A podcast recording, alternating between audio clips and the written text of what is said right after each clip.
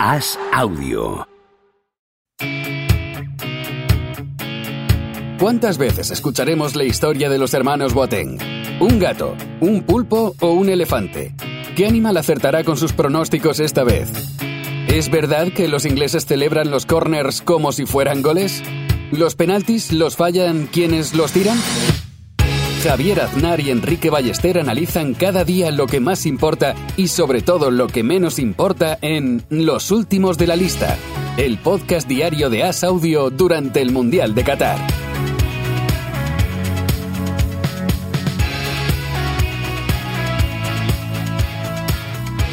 ¿Cómo estás, Enrique Ballester? ¿Qué tal? Respira Argentina. Javier, respira Argentina. Ha ganado 2 a 0 a México y encarrila el pase a octavos, donde estará Francia, que ha ganado también en un domingo con victorias de Polonia y Australia. ¿Por dónde empezamos? Empezamos por el match point que ha salvado Argentina. Eh, tremendamente decepcionante México. Me ha resultado, me ha, me ha parecido un partido que ha hecho el combinado azteca absolutamente infumable. Sí, sí, sí. no. En general ha sido un partido bastante pobre. Había tensión, había emoción, había nervios, porque son dos países eh, que arrastran mucha eh, afición, mucha expectación alrededor. Se estaban jugando mucho, pero el juego en sí, mm, el análisis táctico lo podemos reducir a, a Messi, eh, chuta y gol. ¿no? Ha, sido, ha sido como una jugada de otro partido y que, que lo ha decantado porque a partir del 1-0 sí que es verdad que Argentina se ha serenado un poco, ha controlado mejor el tiempo y ha terminado matando con el segundo también un golazo. Eh, un partido que, bueno, como digo, encarrila bastante el, el grupo porque en el, en el otro partido del grupo ha ganado Polonia con Arabia Saudí, incluso dependiendo de, de las combinaciones, podría valer hasta el empate. Argentina, tengo entendido.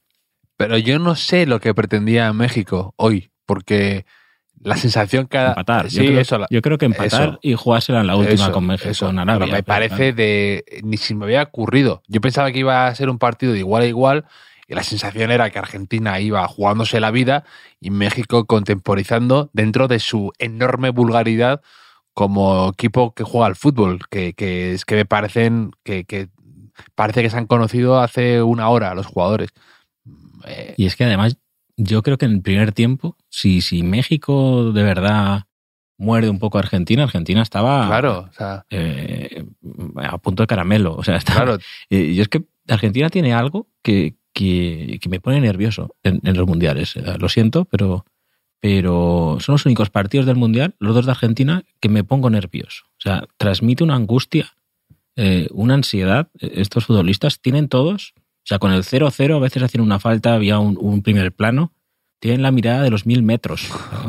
Tienen una cara distinta de la que tienen con sus clubes. O sea, me pare- no sé muy bien cómo se maneja ese país, esa selección, pero es, es una angustia que, que transmiten eso. sí, sí. Realmente, incluso cuando marcan gol, es, es una liberación, una alegría. ¿no? Es todo ex- exagerado siempre. Pero eh, es- escribo un poco sobre eso en, mi- en, la- en el último, en el último número de la revista El Libro que tú y yo escribimos ahí.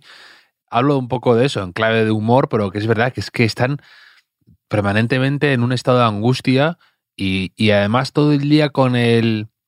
Un poco me da la sensación con la cantinela del hay que ponerle huevo, eh, vamos carajo y tal, y, y se olvidan a veces de tener que jugar, ¿no? Se dedican mucho a, a lo, a lo espectacular de, de, de la un poco tribunerismo de ese, ¿no?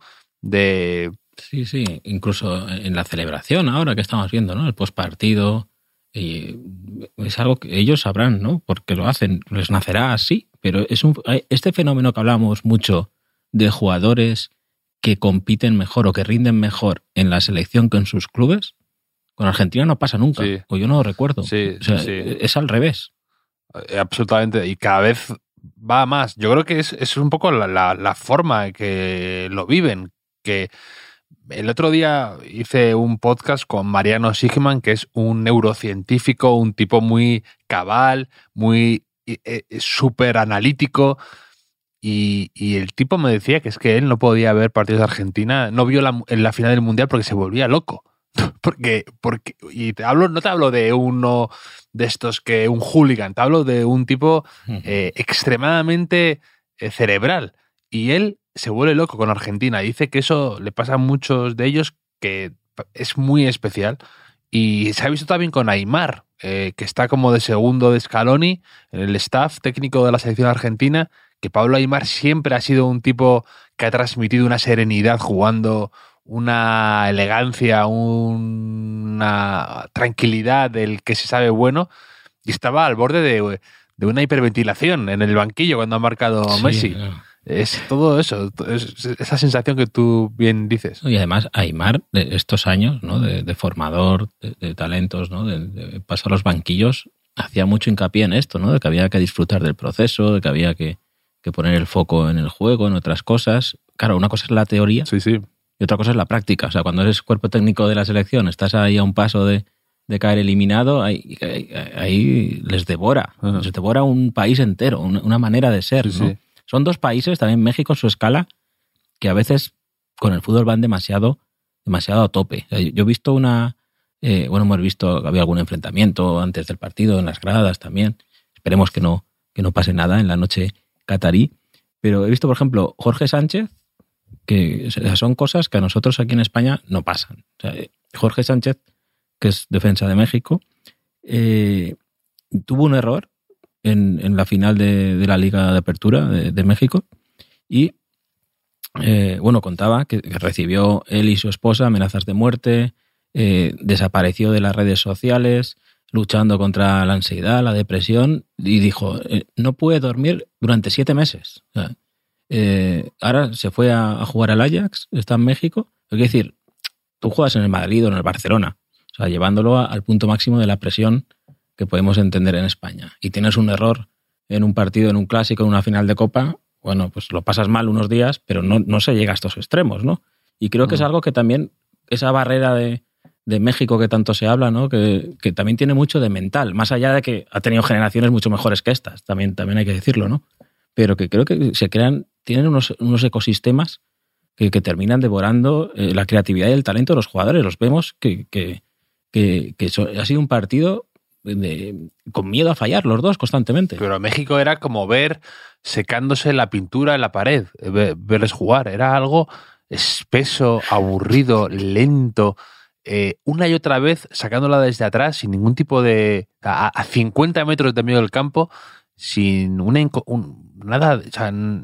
y además esa impresión de decir, este es el partido con que quieres recordar para toda tu vida de que has jugado en un mundial, la sensación de, no atreverse a hacer cosas, no intentar desbordar, eh, sorprender.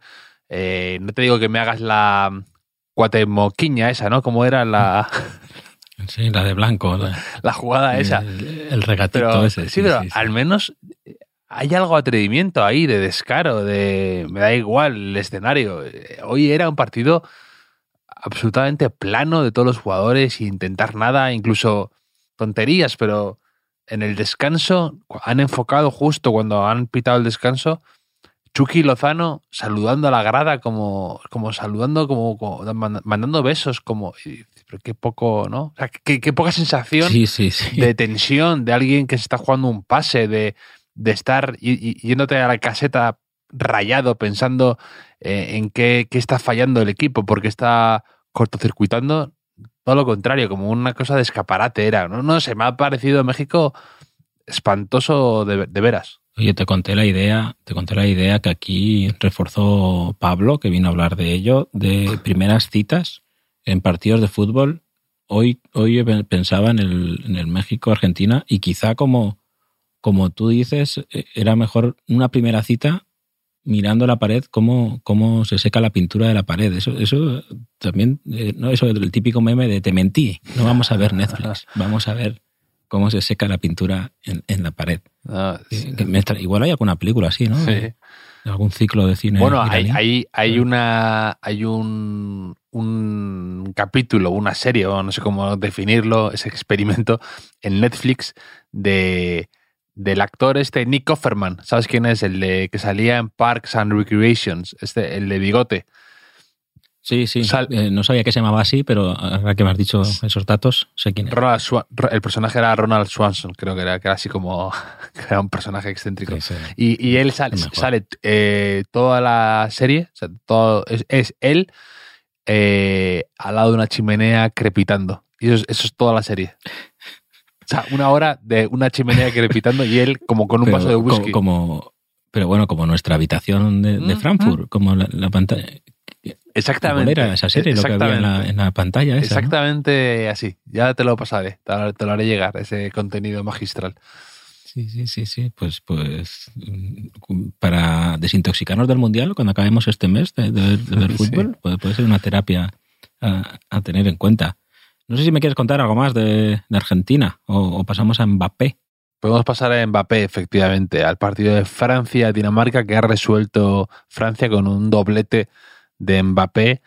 Eh, otra, otro partido de esos de grande de mundial del siempre infravalorado en estas citas, Grisman, que ha jugado un partidazo Sí. y ha vuelto a llevar en volandas al, al equipo con un trabajo secundario en la oscuridad. Ha dado una exhibición de, de pases aclarados al primer toque de, zurda. eh, muy míos, muy míos, Javier, sé que muy mío, esa, esa zurdita, y luego el, el- centro, el, el pase de gol del, del 2 a 1 es fantástico. Es, no sé si Simeone, ve- ves jugar a Griezmann con Argentina, y, eh, perdón, con, con Francia, y, y dices, no sé si de Sams, que me parece un entrenador en muchas cosas limitado, tiene bastante más claro cómo sacarle eh, el jugo a Griezmann, ¿no? Que no, que no. Simeone también está pasando con Joao Félix, algo parecido. Ya, pero No, el, no tema, si el un- tema para mí es que yo creo que la diferencia, claro, es que Griezmann se puede permitir esto en Francia porque tiene a- al lado a un tipo como Mbappé que le puedes ceder la responsabilidad del gol, el protagonismo, y Griezmann a- adopta ahí un papel un poco más secundario que le viene de lujo, que es un... Es eso, es un lujo exquisito que tiene Francia, pero el, el Atlético de Madrid casi no se lo puede permitir porque no le Ya, funciona ya, eso con Griezmann. pero, pero bueno, pero puedes priorizar, ¿no? O sea, entre darle la manija a Rodrigo de Paul o dársela a Griezmann y luego ya el gol, tienes gol arriba, ¿no? Tienes a Correa, tienes a, a Joao, tienes, eh, no Es sé, que incluso a Carrasco. Es que tienen poco gol. Es que yo creo que eh, Correa, que a mí me gusta mucho, pero poco gol. Cuña, me parece bueno, pero muy poco gol. Eh, Joao Félix tampoco es un tipo que se mm, que pase de los Morata. siete goles por temporada. Morata sí, pero también pues, es, que Morata, Morata, perdona que te diga, No sé. Morata no ha pasado en ninguna temporada de los 14 goles, salvo con aquella del Madrid. No ha pasado nunca. Es que eso es también tremendo. Ya, ya, ya. Oye, Francia y Dinamarca eh, no se juega siempre. Es un poco, ya sea el Mundial, eh, eh, Eurocopa, es el, partido clásico eh, de, de nuestras, de nuestras experiencias mundialistas. Sí. Pero eh, tiene bastante mérito lo de Francia, teniendo en cuenta la maldición de los campeones. Los campeones del Mundial que Es verdad. habitualmente en las últimas décadas siempre se la pegaban Mm. y Francia ya tiene 6 de 6, a no ser que eh, Australia le meta 3 o 4, me parece, será primera de grupo y, y a ver el cruce, porque se puede dar si un cruce con, se cruza con el grupo de Argentina. Mm. Eh, Se puede ser segunda Argentina, se puede también repetir ese partido de- del anterior mundial. Pero, pero bueno, hemos tenido a, Tro- a Tronkelius, ¿eh? En- sí, sí, en- Tronkelius en que solo ha jugado en aparte, porque Cornelius Sí. es como es como cenar un costillar, ¿no? Tienes que, tienes que tomarte medio. No, uno, uno entero es demasiado. tienes que trocearlo. Entonces, eh, Cornelius, Sí, sí, sí, me- media, una parte de Cornelius ya es mucho. Un partido entero de Pero es que Cornelius además- es, es- es drogadura. Además, Tronkelius es, es nombre de nombre de costillar, ¿eh? De espe- especial de la casa. Con la salsa. Ir al, ir al Tony Romas y pedir un, Cornelius, un costillar Cornelius. Es que la, la han tenido que quitar porque si no los pulsan. O sea, te, te han sacado una amarilla y el tío iba como, como un Tronkelius a, a todas, ¿no? A, a todas. Sí. Eh, que que ca- cada, cada jugador en el que me fijo en este mundial lo gafo un poco, ¿eh? Porque Tronkelius el otro día falla el gol y lo quitan que si no los pulsan. El Gatuso del desierto eh, eh, ha tenido un casi gol y luego un error clamoroso en el, en el segundo Sí. gol de, de- de Polonia Sí. que ido en fútbol también ha actuado un poco, ¿eh? porque Me ha pasado eh, Ignotus Perverel, uno de nuestros oyentes, una foto de aficionados de Arabia Saudí que estaban un poco creciditos después de ganar Argentina, lógicamente, también hay que decirlo, y llevaban una pancarta que ponía Where is Messi? O sea, preguntando dónde está Messi, tachado, ya como logro conseguido, y el siguiente era Where is Lewandowski? ¿no? Y pues Don Fútbol, que estas no las deja escapar, eh, ha provocado el error del Gatuso del Desierto, que, que, le llamo así porque es que no recuerdo el nombre ahora mismo, el 8 de Arabia Saudí, al Malki, al Malki, y, y, el gol de Lewandowski, el primer gol de Lewandowski en un mundial que se ha, se ha emocionado muchísimo. Sí, sí, bueno, ha sido un poco lo que tú dices, regalo de la selección de Arabia Saudí, que son divertidos de ver, ¿eh? la verdad. Eh, sí, sí, sí. Juegan fuerte, juegan rápido y lo intentan. Es la sensación de eso, de que se están volcando en este mundial, es la oportunidad y, van a tope. Y les ves jugar a todos eh, y, lo intentan eh, con mayor o menor éxito, pero, pero da, esa, da esa impresión. Además, el, partido se ha decidido ahí con una. Bueno, no se ha decidido, pero que ha habido un punto de inflexión clave que ha sido la doble parada del portero de Polonia que juega en la lluvia que soy incapaz de pronunciar y describir su nombre bien es Leni, ¿no? El Rubius, el Rubius polaco. El Rubius polaco. Y, pues parece bastante. Y, Sesni, ¿no? Sí, es Sesni, sí. Y, luego está ahí de centrocampista el mítico Krichowiak, que fue durante un durante, durante tres meses fue el mejor centrocampista del mundo cuando ganó la UEFA con el Sevilla y, y, luego le ficha el PSG de, con Emery se van, se van juntos y luego desaparece el mapa ya y ayer precisamente está jugando en, en Arabia Saudí pero durante tres meses me parecía el mejor centrocampista del mundo. Sí, ahora tiene, tiene inversiones en tiendas de, de ropa y cosas de moda, algo así. Recuerdo que me parece que lo comentamos en la Eurocopa eh, pasada. Y, ha habido varias jugadas en, en esta sesión sabatina de, Mundial que con otro tipo de bar, de videoarbitraje, igual vemos tres o cuatro expulsiones. Ha habido varias de estas de pisotones, de llegar a destiempo. Una, una de Maticas que tenía una amarilla y ha saltado con el codo, que podía haber sido roja directa eh, tranquilamente. Y Maticas he leído que, que, él es inglés de nacimiento, Juan el Aston Villa, pero pidió jugar con, con Polonia eh, porque su madre es de origen polaco. ¿no? Y he leído en The Guardian, como siempre, que, que, hubo cierto escepticismo en Polonia al decir, pues este ni siquiera habla polaco, ni siquiera ha estado en Polonia nunca, como, como aquel de Australia que nos, que nos comentaron. Entonces tuvo que hacer un poco de méritos. O sea, hicieron una reunión en, en la Embajada de Polonia y digamos que él y su familia impresionaron a, todos y dijeron, vale, es polaco, de verdad, ¿no? Sobre todo porque conocía la cocina polaca, eh, gracias a su madre Bárbara, especialmente un plato, una receta que se llama pierogi. ¿Sabes lo que es el pierogi polaco? No, sorpréndeme. Pues es una especie de eh, pasta rellena de diferentes tipos de, vegetales, un poco parecido al ravioli, he leído por ahí, pero me recuerda un poco así como unas empanadillas pequeñitas, un poco oriental. Dicen que viene de, China, es la parte del este, pues que viene de allí. Y, esa es la manera, el vínculo que, Bárbara eh, le dio a su hijo polaco y que luego le ha servido como aval de cara a todo un país para decir eh, que soy polaco de verdad, que me gusta el pierogi. Mm. Interesante lo que me cuentas. Y sí, ha habido momentos del Mundial de, estos partidos que eh, se ha barruntado tarjeta roja y cosas peores, porque incluso en el partido de en el partido de Dinamarca-Francia casi mete un golazo de chilena Rabiot, que lo, llega a meter y apago la televisión y dejo de ver el mundial de inmediato. lo que no ha conseguido, lo que no ha conseguido eh, los derechos humanos, Qatar y los boicots, lo, va a conseguir Rabiot, porque llega a meter ese gol, Rabiot, que es un jugador que, todo el mundo, a todo el mundo le cae mal, apaga la televisión de Muchísima, muchísima rabia, Rabiot, muchísima rabia, pero es que está jugando bien, ¿eh? la verdad. Está, está muy comprometido, ¿no? Eh, ayudas defensivas, etcétera, pero ha hecho Rabiot, ha hecho de Rabiot en el 1-1 de Dinamarca. Te has fijado que ha marcado Christensen ha sido un, un córner, lo han tocado en el primer palo y en el segundo Rabiot estaba marcando mal mm.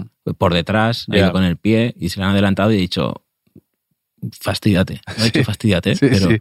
he dicho, toma, Rabiot. Has dicho. "Ah, que- que- que no, tenía que ser Rayot, sí. Eh, no, pero, Sí. eh, hablando de fallos, en el gol de Francia, el 1-0, cuando mete Mbappé, eh, me deja, me deja- es que son cosas de estas que, que me.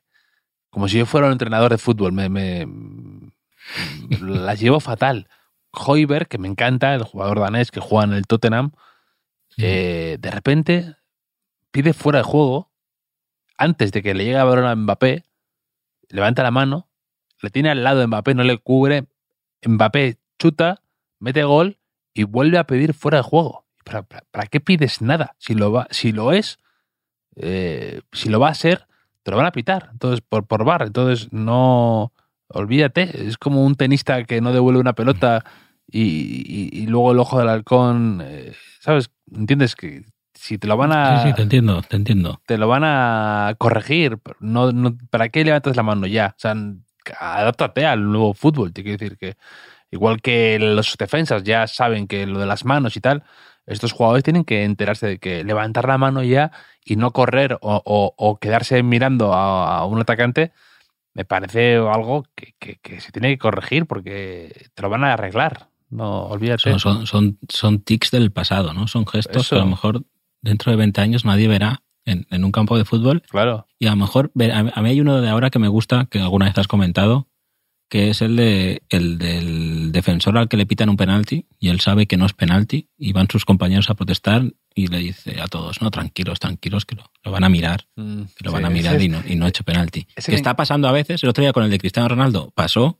y aún así fue penalti. El Ya, tío no daba crédito. ya. Decía. Ya, yo creo es que ahí, ahí hay que actuar, ahí hay que ganarse ya, al- hay que influir en, el, en, la, el- en, en el- la sala BOR y que vean tu convencimiento, como si fueras un acusado, que Claro, el, el el sistema, tribunal confío tiene en- que, sí, sí, confío en el sistema, eh, está grabado.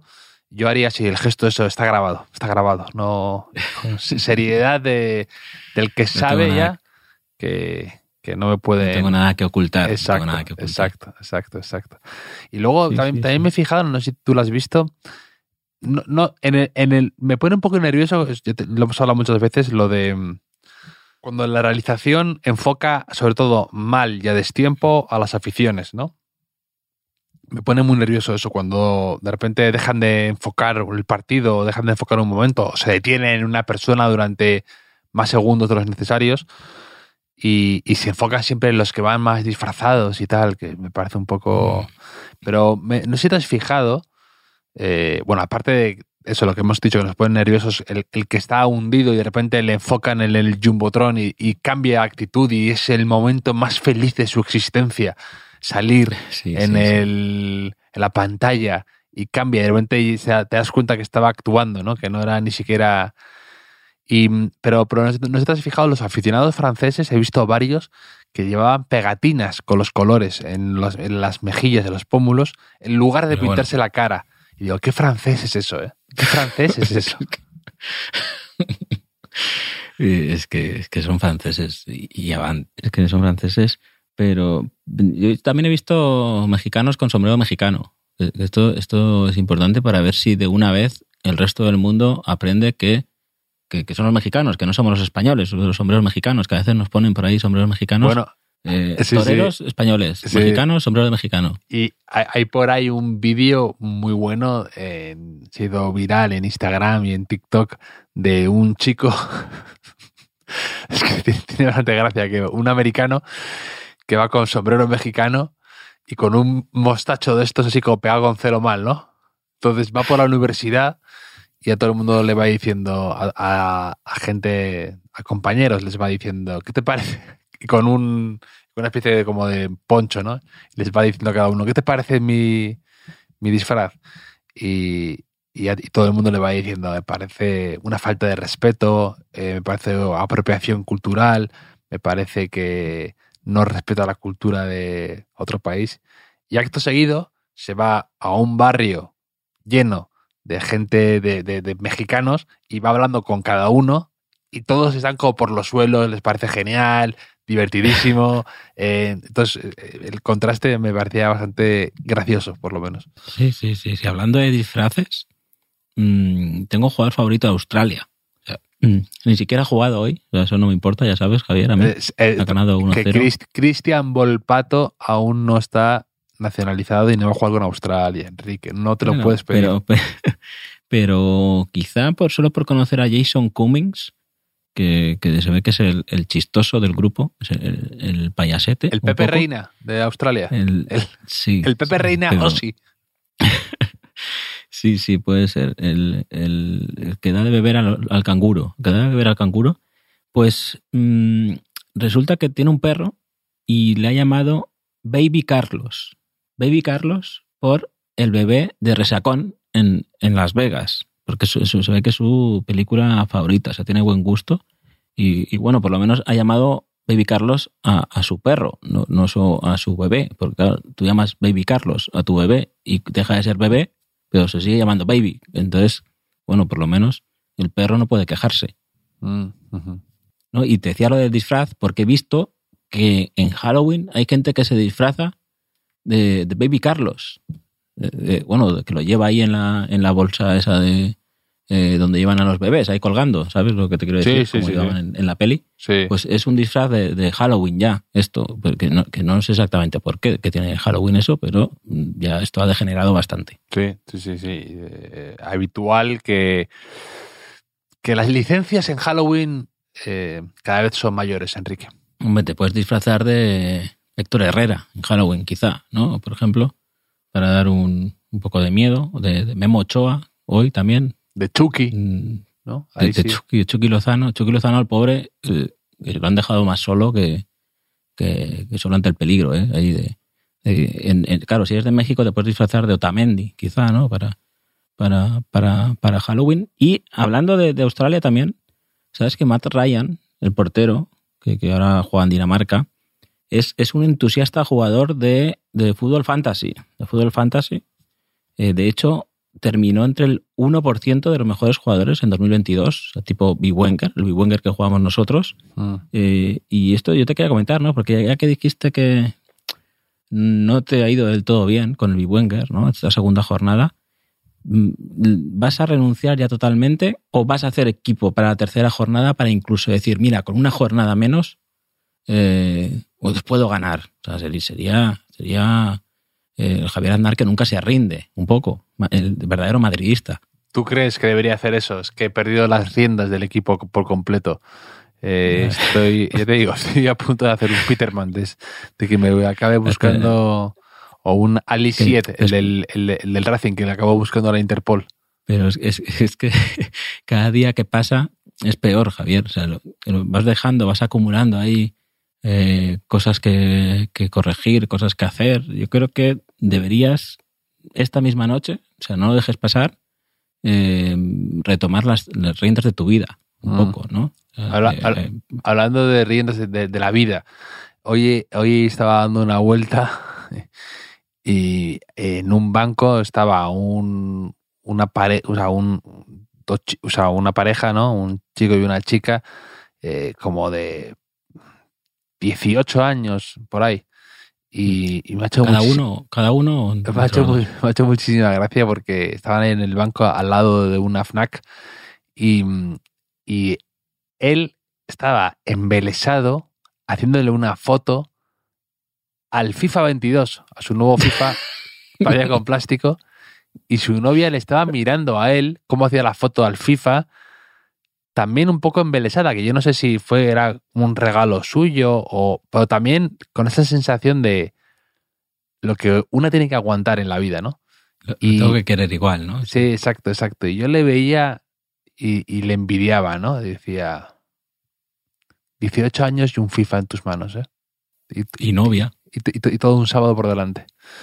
Sí, sí, un sábado y un domingo después. Y, eh, sí, sí, eso, eso, esto se puede contar, ¿no? Nuestro productor, Machic, Machicado, mm, también, también se ha comprado el FIFA recientemente y, y nos da un poco de envidia también, ¿eh? De decir, mira, ahora es- es- esas viciadas que te pegabas con, con un nuevo juego, ya fuera el FIFA, ya fuera el Fútbol Manager, el PC Fútbol, Sí, exacto. que decías, Y- mira, tengo mm, dos días por delante de, de no hacer nada excepto dormir y, jugar. ¿no? Y- eso, y es- eso lo volveremos a tener algún día, eso. Y es duro, es duro darte cuenta de eso, de el, el otro día en el famoso Twitch de Luis Enrique eh, dijo que él era mucho más del pro que del FIFA, ¿no? De su época.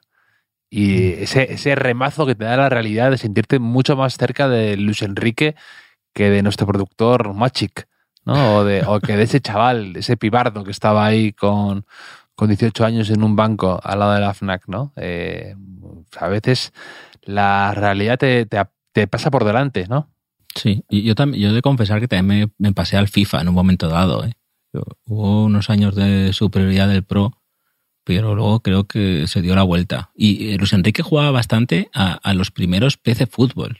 Eso lo, lo recuerdo en algún reportaje o de leerlo en, en algún sitio, ¿no? Que era de los Mitchell, también jugaba mucho, eh, que se pasaban las concentraciones jugando con ellos mismos, a veces. El otro día decía, decía Luis Enrique que lo primero que hizo al llegar al Real Madrid fue comprarse un ordenador. Y porque le, le- le interesaba. sí, que ¿Qué- decían, pero si no sabes hacer nada, no sabes encenderlo. Y dice, pues ya aprenderé, no te preocupes. ¿Qué, Es qué un te parece, Luis Enrique para la ¿qué te- vida. ¿Qué te parece esto del Twitch de Luis Enrique que tanta polvareda y comentarios está levantando para bien y para mal? Porque está todo el mundo eso. Como todo, o sea, me me hace muchísima gracia esto que todo el mundo es eh, vaya padre Luis Enrique, vaya crack. Qué tipo más eh, le amo, vaya, vaya jefe, porque dice no sé qué, y, y luego todo, lo- la vieja guardia también, ot- otro, otro, ot- el otro, el efecto péndulo que va al otro lado, que están como el, el abuelo de Homer Simpson, ¿no? Eh, enfadados todo el día con, Sí, con sí, una sí. nube, ¿no? Y, intuyo que tú y yo estamos en medio, me parece, ¿no? O sea, eh, a mí esto de Luis Enrique en- y Twitch, o sea, como el 99% de las cosas que pasan cada día, que está todo el mundo muy enfadado, o sea, Sí. está todo el mundo como un poco como Argentina jugando, ¿no? Eh, pues a mí me da un poco igual. Da- No me molesta, no me molesta. Eh, veo los cortes que suben por ahí, ¿no? A Twitter, eh, simpatiquete. Ya nos caía bien Luis Enrique a nosotros antes, ¿eh? Lo hemos hablado aquí alguna vez. Eh, y, sí, pues me parece bien. No, no, no- creo que, que, que suponga ningún atentado a la integridad del periodismo que él haga eso, porque luego hace, cumple con sus ruedas de prensa eh, correspondientes, etcétera. Y tampoco creo que sea mm, no sé, un genio de la comunicación por hacer eso, ¿no? O que esté haciendo algo espectacular, ¿no? Pero bueno, mm, está divertido. Buen resumen, estoy de acuerdo contigo. Como, como siempre. Tengo un es curioso para acabar, un es curioso, muy, muy, muy cortito, porque es que, claro, llevo un par de días que me, me lo están enviando. Incluso hay quien pregunta, ¿tú has escrito esto? O sea, la, la gente piensa que yo he escrito que el japonés Kubo es el jugador con nombre de forma geométrica más joven en participar en una Copa del Mundo, superando al argentino Redondo y al colombiano Cuadrado. ¿Es, es curioso esto o no es curioso, Javier? Es, es cuadrado. Es, es un poco. es, es redondo también. ¿no? Pero Hoy- hoy- eh, hoy- hoy yo- ya me está ya me está casi molestando este, Sí. este tuit que está llegando como, como los japoneses limpiando los vestuarios y haciendo ahí figuritas con las toallas. ¿qué- qué- qué- Sí. ¿Cómo se aplaude esta panda de psicópatas? Qué esto- superioridad moral, además, ¿eh? Sí, sí. Sí, sí, así los eliminan ya. hombre. Sí, sí, sí.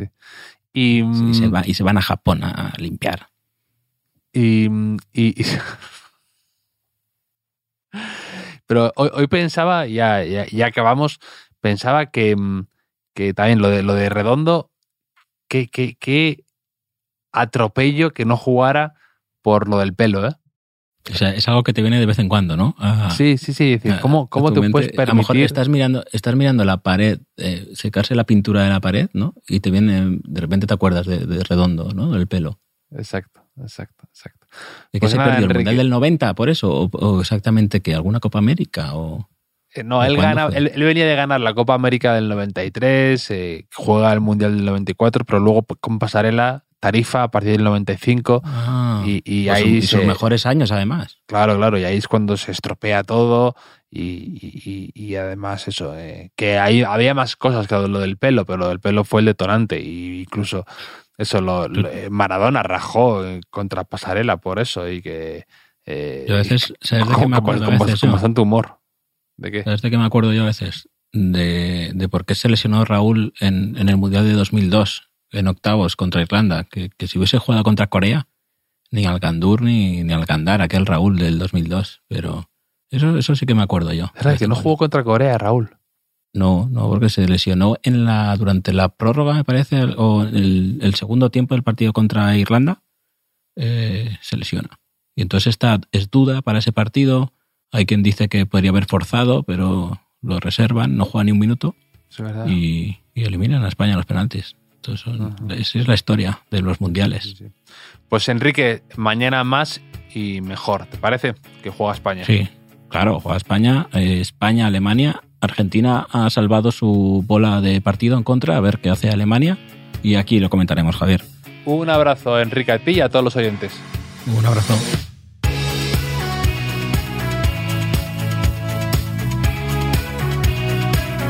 Los últimos de la lista es un podcast original de As Audio con la producción de Javier Machicado y la realización de Vicente Zamora.